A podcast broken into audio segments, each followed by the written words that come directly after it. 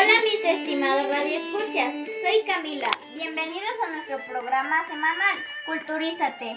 Antes que nada, gracias por sintonizarnos el día de hoy. Estamos de manteles largos, porque tenemos una visita colosal aquí en la cabina para contarnos un poquito de ella. Magdalena Carmen Frida Kahlo Calderón, mejor conocida como nuestra maravillosa musa Frida Kahlo.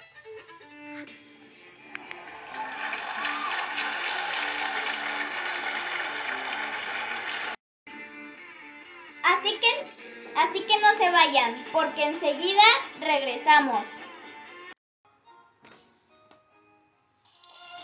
¿Tienes tiempo libre y no sabes qué hacer? En el Instituto Mozart tenemos las mejores opciones para ti. Clases de pintura, música, danza, artes plásticas con los mejores maestros y cursos en línea. ¿Qué esperas? Ven a inscribirte con nosotros. Instituto Mozart, apasionados por el arte. Iniciando en el mundo del arte, en Casa Clave de Sol tenemos la mejor calidad y precios en los materiales que tú necesitas. Arcillas, pinceles, pinturas y mucho más. Ven a conocernos, cumplimos con todas las normas de sanidad. Recuerda, Clave de Sol, la melodía del arte.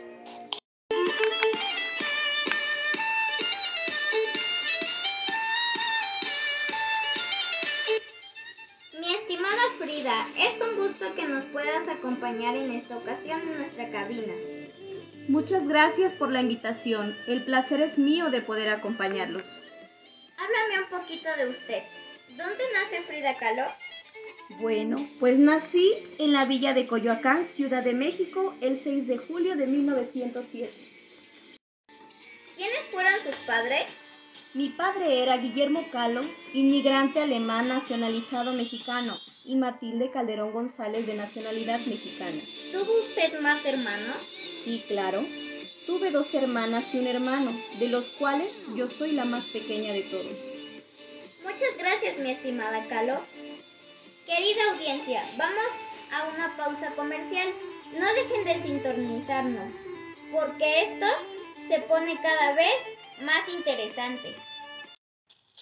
Sabemos que son tiempos difíciles, pero debemos seguir cuidándonos. Usa cubrebocas, guarda tu sana distancia y lávate las manos. Recuerda, si te cuidas tú, nos cuidas a todos. Gobierno de la República. Ya estamos de regreso y seguimos con nuestra invitada. Díganos, hermosa musa, ¿a qué se dedica?